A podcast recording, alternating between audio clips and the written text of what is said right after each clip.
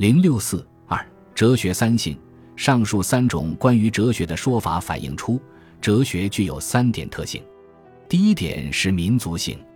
哲学同科学相比较，有一个明显的区别，那就是跟民族性有密切关系。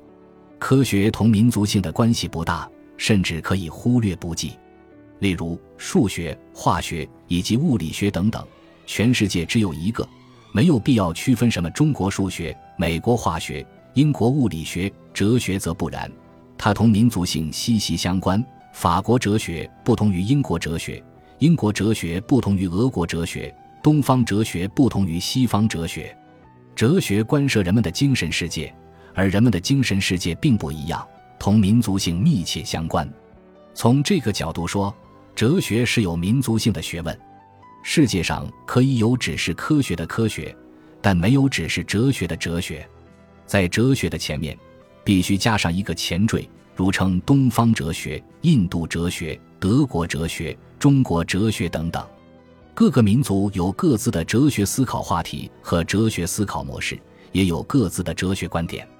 我们不能以某种民族哲学为尺度，批评另一种民族哲学如何不合法。哲学的民族性意味着哲学形态的多样性，意味着哲学是复数而不是单数。第二点是人类性。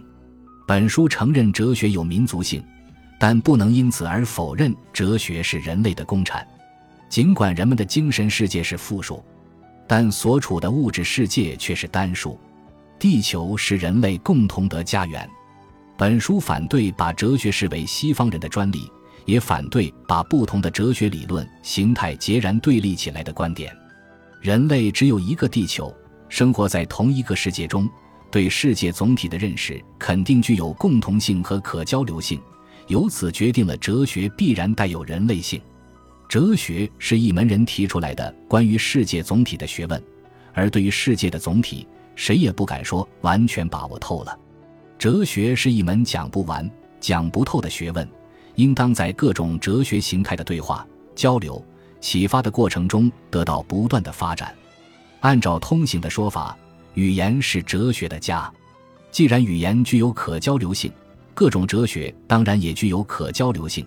可交流的前提就是必须承认哲学具有人类性。张岱年把哲学的人类性叫做类称，意思是说各民族的哲学可以相似，但不可能相同。人类性表示哲学的共相，民族性表示哲学的书香，两方面是相容的，不是对立的。借用中国哲学的说法。叫做一即一切，一切即一。人类性不能脱离民族性单独存在，不能把某种哲学形态视为人类性的代表，武断地排斥其他哲学形态。第三点是时代性。所谓时代性，是指人们只能在特定的时代、特定的语境中进行哲学思考。无论民族性还是人类性，都是变量而不是常量。都要在时代性当中得到体现。哲学是民族精神的精华，更是时代精神的精华。哲学的时代性和民族性是紧密的结合在一起的。准确地说，哲学是时代精神和民族精神的统一。哲学是一门活的学问，不可能有一成不变的问题，也不可能有一成不变的终极结论。哲学史上的各种哲学理论。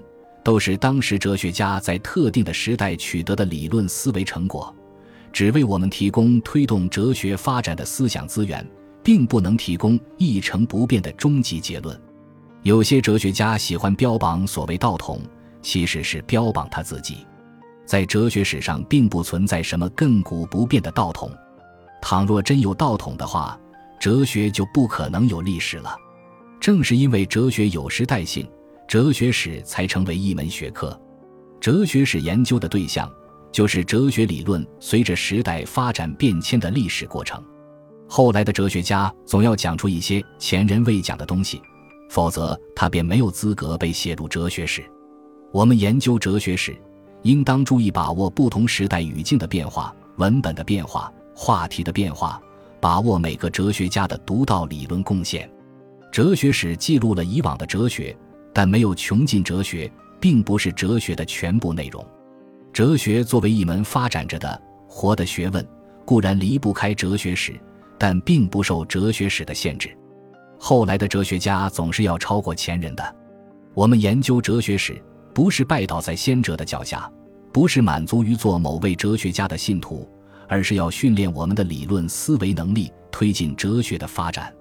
我们研究哲学史，就是要站在巨人的肩膀上，力求看得更远一些。我们不能仅仅满足于记住他们的谨言俊语，更重要的是用心开发他们留下的弥足珍贵的哲学思想资源。提高我们的哲学理论思维能力，打造出属于我们自己的精神世界，建构体现时代精神与民族精神完美统一的哲学理论新形态。我们现在可利用的思想资源比先者多，除了中国哲学以外，还有马克思主义哲学和西方哲学。我们学习马克思主义哲学，研究西方哲学史，掌握现当代国际哲学思潮的发展动向。归根到底是为了提高本民族的理论思维水平，我们应当在理论深度上超越我们的前辈，为推动哲学发展做点贡献。本集播放完毕，感谢您的收听，喜欢请订阅加关注，主页有更多精彩内容。